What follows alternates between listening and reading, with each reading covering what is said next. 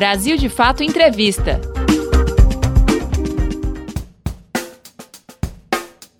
Olá, começa agora mais um Brasil de Fato Entrevista. Hoje a conversa é com o jornalista, professor e pesquisador de política e conflitos ambientais Felipe Milanês. Ele fala sobre as queimadas que estão devastando a Amazônia, o Pantanal e o Cerrado. Na entrevista, ele comenta sobre o impacto do governo Bolsonaro para o meio ambiente e para os povos da floresta. Confira os índices de desmatamento e de queimada, os números crescendo, eles não dão conta de explicar a dimensão da tragédia que está acontecendo. Nosso agronegócio continua pujante e, acima de tudo, possuindo e respeitando a melhor legislação ambiental do planeta. Mesmo assim, somos vítimas de uma das mais brutais campanhas de desinformação sobre a Amazônia e o Pantanal. Então, a queimada agora, se ela pode parecer como aquelas que existiam há 20 anos atrás, é, em termos da dimensão da destruição, ela é muito pior porque agora ela é literalmente, abertamente promovida para ser feita. Brasil em chamas. Nesse período, o que me chama atenção assim, é que parece que eu estou vendo o que eu vi de pior quando eu comecei. É, quando eu trabalhei na FUNAI em 2006, eu tive uma vez em Rondônia, numa expedição, numa área de índios isolados, no sul de Rondônia, é, e eu não conseguia ver o céu. Isso tinha sido mais ou menos para essa época, setembro, é, entre agosto e outubro, assim, né, que é a época que está mais seco nessa região. Eu não conseguia ver o sol o céu ele era cinza. E aí tinha o um, um, sertanista que me recebeu lá, o Altair Algai, o alemão, que é uma figura extraordinária, muito amigo do Rieli, colega do Rieli que foi assassinado semana passada. Ele me contava que era pior antes, ou seja, já era menos pior quando eu estava lá. E aquilo me chamou muito. E eu segui vendo o céu, assim, em 2006 foi muito forte. Em 2007 eu tive em Colniza, no norte do Mato Grosso. Eu me lembro também de ver um céu com muita fumaça. E aquela era a cidade mais violenta do Brasil, com muito índice muito alto de desmatamento. Mas a gente sentia que denunciar, expor na imprensa, expor na opinião pública tinha respostas da Polícia Federal, do IBAMA. Ainda havia uma questão de se tinha ou não força o Estado para atuar nessas regiões. E tinha questões de tecnologia também, que estava se incrementando cada vez mais a, a, tecnologia de satélite. Já se tinha helicópteros para expedições, eu mesmo tinha feito é, operações. O governo adquiriu muitos helicópteros posteriormente, né? mas aí, de repente, foi diminuindo as queimadas. Aí eu me lembro que num período entre 2012 e 2013, assim, ia andar no, no sul do Pará e já estava meio acostumado a não ver mais o céu assim. Fora o índice de desmatamento, era uma questão de, de quem convive com a Amazônia e de repente via as pastagens sem queimar. Muito do, do fogo também sempre foi de pastagem. A gente via pastagem verde, meio seca, mas lá ninguém botava fogo porque tinha repressão, tinha multa, né? E aí, de repente, parece que a Amazônia tinha se acostumado a não queimar mais. Intensificação das queimadas. Aí, logo na sequência do golpe, a situação já começa a mudar muito, e com a ascensão do bolsonarismo, desse pensamento é, da, da ultradireita ganhando cada vez mais força após o golpe, ou seja, em, em 2017, em 2018 a situação já estava muito ruim, e o ano passado, aquela situação trágica, e esse ano é um, um, inferno que está acontecendo, né? É, a gente foi sentindo pior, pior, pior, mas é voltando a ser pior, só que um voltando a ser pior do que era naquela época de muito desmatamento, sendo que, é, sendo que uma resposta, se nos anos 90, que tinha muito fogo, ou no início dos anos 2000, que também tinha muito fogo, ao menos se tinha uma tentativa de uma resposta, o que a gente tem agora, que eu acho que está provocando um mal-estar ainda maior, é que o governo incentiva, legitima e autoriza o fogo. O fogo é, é, é, é Nero mesmo, né? o Bolsonaro é um Nero botando fogo na Amazônia. Eles tiram sarro dos incêndios do Pantanal. Incêndio no Pantanal, como está acontecendo esse ano, nunca aconteceu, na história. E eu frequento o Pantanal também há muitos anos. Eu tive na região do Pantanal agora, em outubro, e eu, eu vi aquele céu que eu via na Amazônia lá atrás. Ou seja, tá, tá, a tragédia hoje ela é pior do que aquela tragédia de antes, digamos assim, de quando tinha índices altos de desmatamento. porque o sol continua tapado igual, o céu está caindo na nossa cabeça de tanta fumaça. Então há uma, há uma sequidão que está sendo provocada, uma secura, uma desidratação da floresta profunda.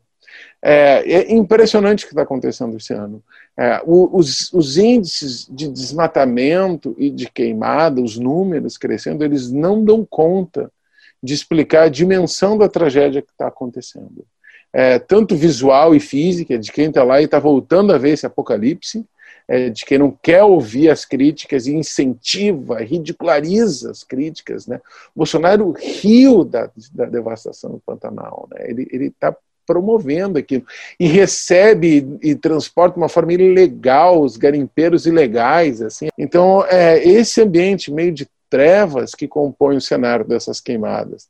Então, a queimada agora se ela pode parecer como aquelas que existiam há 20 anos atrás, é, em termos da dimensão da destruição, ela é muito pior porque agora ela é literalmente, abertamente promovida para ser feita. Assim.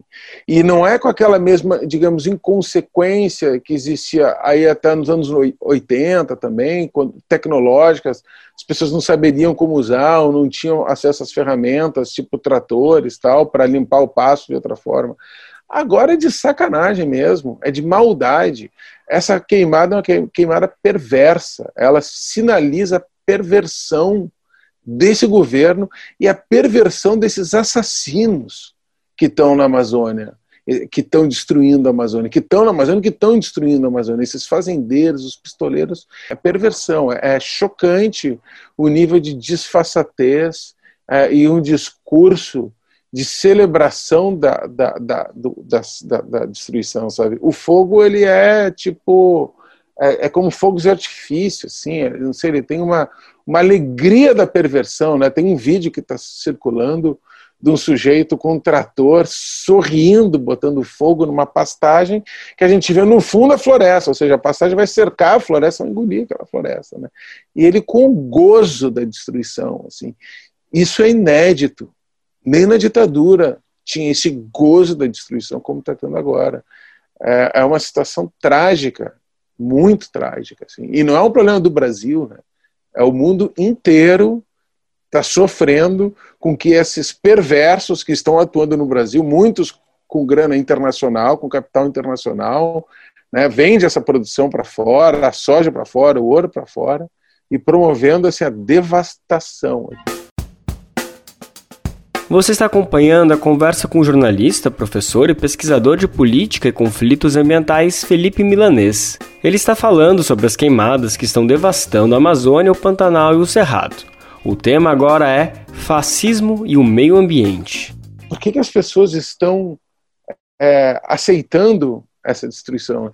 Eu acho que assim tem, tem bom tem esses grandes malfeitores, né, o Trump, o Bolsonaro, esses líderes da, dessa ultradireita do fascismo, tem quem ganha grana com isso e está nem aí para o resto, né? O que que essas, o que está na cabeça dessas pessoas é diferente do, do sujeito pobre que entra nessa onda também, né? Porque esse não está nem ganhando, né? Esse tá, parece que está se suicidando, né? Que está se deixando levar, né? É, são mas eu acho que tem são questões diferentes assim né? Um é um negacionista que nega mesmo ele, ele não acredita em mudança climática ele não acredita em nada disso que se dane como eles já fala, eles já falaram né? É, essa os promotores da saúde direita eu acho que eles talvez acreditem em mudança climática mas eles devem acreditar da, da emergência climática mas eles devem acreditar que a tecnologia vai nos salvar né os outros, os pobres, eles estão mais ligados, parece ser, a uma descrença, uma distopia mesmo, já que nada vai mudar. É, então parece que aceita que tudo seja destruído mesmo é, e se contenta com viver dentro do, do, de, uma, de uma opressão é, muito violenta, mas que ele consegue saber que tem alguém que ele pode oprimir, ao menos, também, né? Um pouco. Então ele consegue, eu estou sendo destruído, mas pelo menos eu consigo mobilizar o meu ódio contra alguém que pode dar uma satisfação pessoal de prazer também, né? É, é essa é uma sensação de ódio que, que parece que, que é, ela, ela se adapta em diferentes realidades, assim, né? O branco, o lixo branco americano, que se chama né, os white trash, aqueles apoiadores do Trump extremamente racistas, xenófobos. Aqui também tem, é, o racismo funciona muito aqui no Brasil, tem esse tipo de perspectiva no sul, na Amazônia é muito forte, né? Como eu sou gaúcho, né? Eu, eu percebo muito entre os gaúchos isso, assim, né? Eu, eu me distanciei muito da minha família é, gaúcha pela esse discurso de ódio, mas como é que esse gaúcho incorpora muito, gaúcho é até um sentido genérico no, no país, né? Esse, esse sudestino, sulista, chegando no Pará, chegando no oeste da Bahia, chegando em Rondônia, querendo matar os índios lá em Rondônia, querendo matar os camponeses aqui no, no oeste da Bahia, no Mato Piba. É uma, é uma máquina de matar. Como é que como é que essas pessoas estão reagindo dentro dessa máquina e sem consciência de que elas estão sendo assassinas? Né? É eu considero um fascismo esse, período que a gente está vivendo. Então há muita semelhança com a Alemanha dos anos 30, muita semelhança com a Itália dos anos 30, adaptado no contexto atual, evidentemente. Mas essas pessoas que têm um certo prazer com a morte. Então, ver a onça morrendo, ver o, o jacaré morrendo, ver o preto morrendo, ver o índio morrendo, ver um branco morrendo que é classificado como comunista, esquerdista, enfim, alguma coisa que, que que pode morrer, né?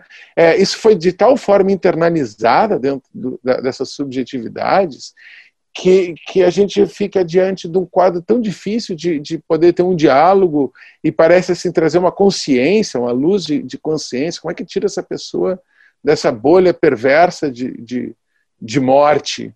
É uma situação terrível, viraram zumbis. Né? E uma grande parte da população brasileira virou esses zumbis de morte é, que faz que a gente tenha uma situação muito difícil, porque não dá para a gente atribuir é, para os gringos nos salvarem. Então, boicotem o Brasil. Não vai resolver, até porque os gringos também estão ganhando dinheiro com isso. Né? O capital financeiro está ganhando dinheiro com a Amazônia. É, não vai adiantar, vamos prender o Bolsonaro em Haia. Ele merece, ele é um genocida e ele praticou o genocídio contra os povos indígenas na pandemia e praticou o genocídio contra os negros na pandemia. Não é simplesmente morrer muita gente no Brasil, foi morrer, matar muitos índios e muitos negros. Ele, eu defendo, eu já escrevi artigo sobre isso, ele é um genocida. Ele deveria ser preso em Haia, mas isso não vai nos libertar. Porque está dentro da maioria dos brasileiros na Amazônia e fora da Amazônia a vontade de destruir a Amazônia, a vontade de destruir o outro. É isso, está vivendo uma, uma situação é, muito difícil de trabalhar com a intolerância, com o ódio, com uma distopia total, uma vontade zero de futuro, uma vontade zero de empatia, de compaixão com o outro morrendo 800 pessoas por dia no Brasil, não toca ninguém, é, morrendo grandes personalidades, artistas, artísticas, não toca nada, morrendo grandes chefes indígenas, grandes sábios, grandes artistas indígenas, brilhantes curandeiras, pajés, não toca nada. É, aí a gente fica fazendo obituário atrás de obituário e as pessoas estão tipo zumbis. É, é, é, é terrível esse período que a gente está vivendo nessas condições. Necropolítica. A destruição da Amazônia, ela entra assim numa parte estrutural dessa vontade de matar que se espalhou no Brasil, né? A, a necropolítica não é só o Bolsonaro assinando papéis e morte. A necropolítica é um sistema de governo que as pessoas entranharam dentro de si um, um, essa divisão de mundos, onde quem pode viver e quem deve morrer.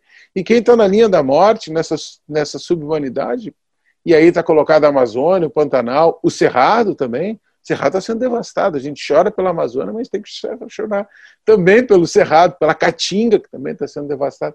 Mas não importa. Tudo pode ser destruído, os rios podem ser destruídos. A, a celebração da destruição que o Bolsonaro faz, né, com muito gozo, ela, ela é tão violenta e tão assustadora que ela vai imobilizando as consciências. E esse eu acho que é um tema fundamental que a gente tem que enfrentar, a esquerda tem que enfrentar. Isso não é simples, não é, é, é, é certos discursos e narrativas que a gente utilizava antes, como é, quando eu comecei essa entrevista falando, né, minhas primeiras experiências iniciais na Amazônia, de 2006, 2007, né, falava do genocídio indígena, por exemplo. Aquilo tinha me tocado quando eu conheci o genocídio indígena em Rondônia, é, que eu descobri que o genocídio ele continuava acontecendo na minha geração e depois no Mato Grosso do Sul também, mas com povos genocidados em Rondônia, que sobraram muito poucas pessoas. Aquilo era um choque. Quando falava aquilo mesmo que eu falava para as pessoas, era um choque ainda o genocídio. 700, quase 800 indígenas foram mortos esse ano. É muita gente. Povos que foram devassados. O, o, morreram mais de 10 Munduruku, só chefia. É, os Assurini no Trocará, perto de, de, de, na região de Marabá, é, em, em Breu Branco, morreram seis é, lideranças, os, os, principais anciões do povo Assurini. É, é uma tragédia. Eu não consegui, eu nunca consegui imaginar isso na minha vida, né? E estamos desensibilizados. A gente está desensibilizado da destruição da Amazônia, é, de, da destruição ecológica. Eu, eu, isso não faria sentido, digamos assim, é, é, na, naquele momento. A gente teria um outro discurso que provocaria uma empatia, uma reação. É, no fundo, no fundo, digamos assim, eu acho que o que relaciona tudo, o Bolsonaro ao Trump, essa sensibilização, talvez seja o fato real da emergência climática, de uma possibilidade de destruição do planeta, das condições de vida mesmo, e a reação dessas pessoas foi: já que vai tudo destruir, eu quero o meu antes. Farinha é pouco, meu pirão primeiro, não é? Então, vai acabar a Amazônia mesmo, então vou tentar ganhar uma grana e tomar alguma outra coisa. Mas é uma, é uma sensação assim: não é tentar salvar o planeta ou mudar o mundo, é se aproveitar enquanto der. Parece que já está naturalizado a sensação de que a Amazônia vai ser destruída muito rápido. As pessoas estão tranquilas com isso. É terrível. Política de desenvolvimento. A ideia de desenvolvimento ela é incorporada, aí a noção de desenvolvimento começa a ser incorporada ao lado como uma, um desenvolvimento da ideia de progresso, né? É, e isso se expande de uma forma muito avassaladora, que é quando a Amazônia é invadida mesmo. Né?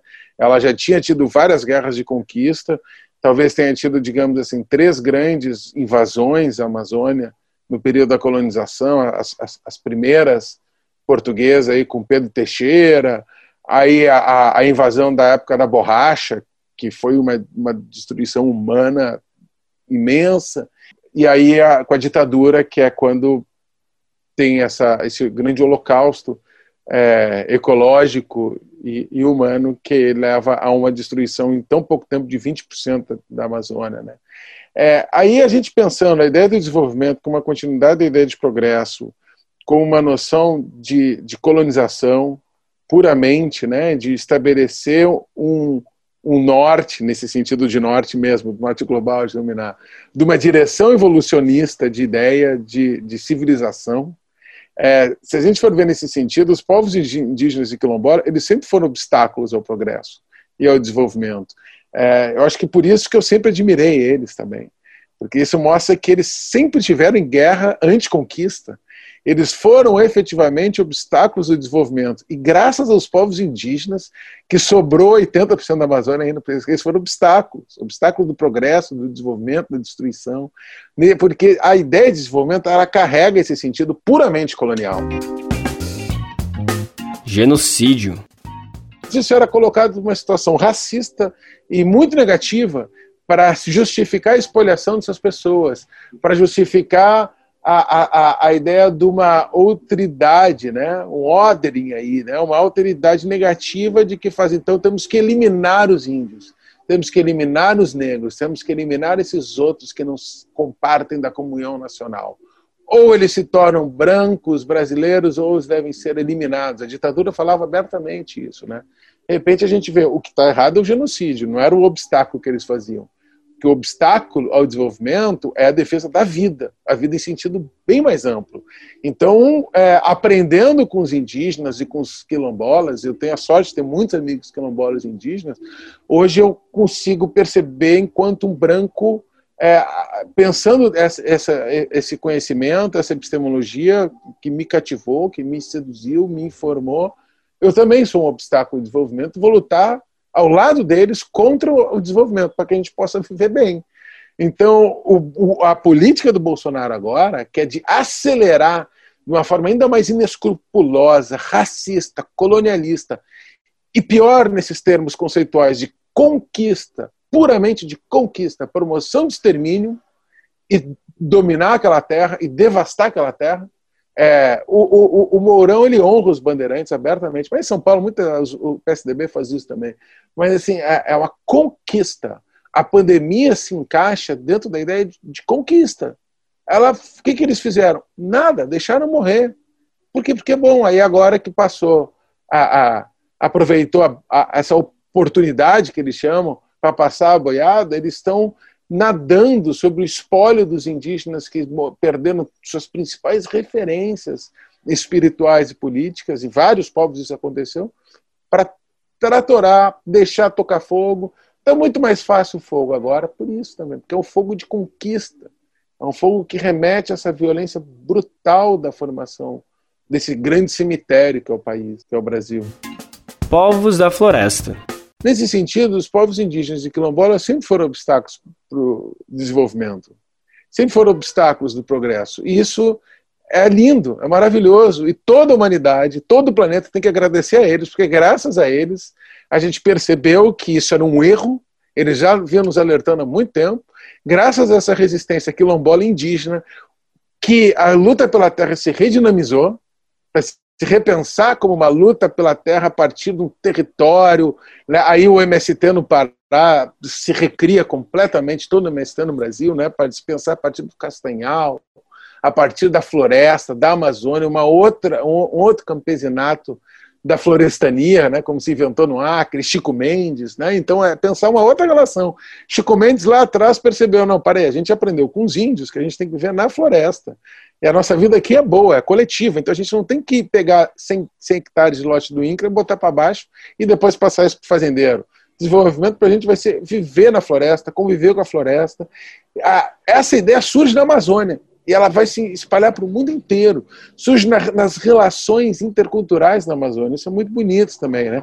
O seringueiro, o migrante do Nordeste, se encontrando com o indígena pano, numa roda de ayahuasca xamânica, eles têm ideias. Isso aconteceu, assim, foi, um, foi uma produção de conhecimento da Amazônia, na Amazônia, que se deu junto da floresta, e como os indígenas e os seringueiros falam, ou os castanheiros no Pará também me contaram, eles aprenderam com a floresta, só que leva tempo, a gente não aprende com a floresta assim, é conviver com a floresta, é ela dá tudo. E aí isso colocou em xeque a noção de desenvolvimento. Eu tenho certeza de que o Bolsonaro vai ser derrotado, é uma questão de tempo. Hoje eu conversei com uma grande amiga Munduruku e ela falou: vai dois anos, quatro anos, esse cara vai passar. E os Munduruku vão ficar. Os Chavantes vão ficar, os Krenak vão ficar, e os brasileiros não índios, não negros, é, brancos, que quem sabe reconstrói uma outra branquitude, uma outra ideia de Brasil, a gente vai ficar também, a gente vai aprender com essas outras pessoas daqui a construir um outro horizonte. E aí esses invasores aquele brasileiro com aquela mentalidade colonialista, a mentalidade bandeirante, a mentalidade da. Esses vão passar, esses vão ser derrotados. E aí, seus descendentes, esperamos, vão ter uma outra cabeça. Não vão ser mortos, não. A guerra é nas ideias. As ideias deles vão ser derrotadas, eles vão ficar lá, isoladinhos na deles, sem, sem poder é, é botar fogo na Amazônia, botar fogo em Roma, como era. Eu tenho certeza de que as ideias são são muito poderosas. É isso que me anima. Você acabou de conferir o BDF Entrevista com o jornalista, professor e pesquisador de políticas e conflitos ambientais Felipe Milanês. Você pode conferir outras conversas como essa no YouTube, Spotify, Deezer ou outras plataformas do Brasil de Fato. Ficha técnica. Apresentação: Lucas Weber. Entrevista Catarina Barbosa. Edição Vanessa Nascimento e André Paroche. Coordenação Camila Salmásio e José Eduardo Bernardes. Direção Beatriz Pasqualino e Nina Fidelis. Até a semana que vem. Brasil de Fato Entrevista.